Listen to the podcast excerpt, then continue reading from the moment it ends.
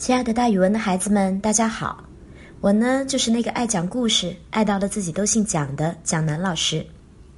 今天我要给大家讲的成语故事叫做“沧海桑田”。桑田是农田的意思，沧海当然就是大海了。这个成语是说大海变成了农田，农田又变成了大海，比喻世事变化很大，也比喻时间很长。传说东汉的仙人王方平在门徒蔡京家见到了仙女麻姑，巧的是他经过辨认呀，居然发现麻姑原来是自己的妹妹。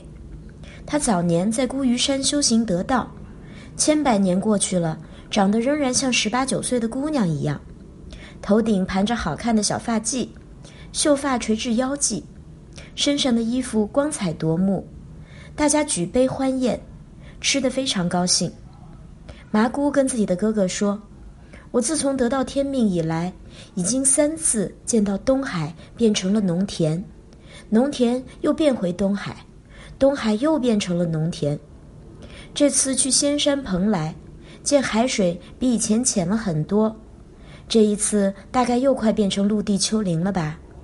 如果这次再变，那已经是我看到的第四次了。”王方平笑着说。难怪圣人们都说海中行路都会扬起灰尘来，原来海变着变着会变浅，再变着变着是会变成农田的。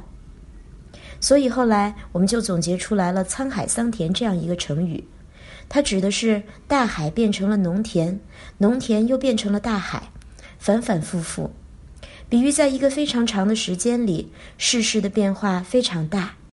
我们通常可以这样造句。世间的事物，沧海桑田的变化，我们的一生显得如此的短。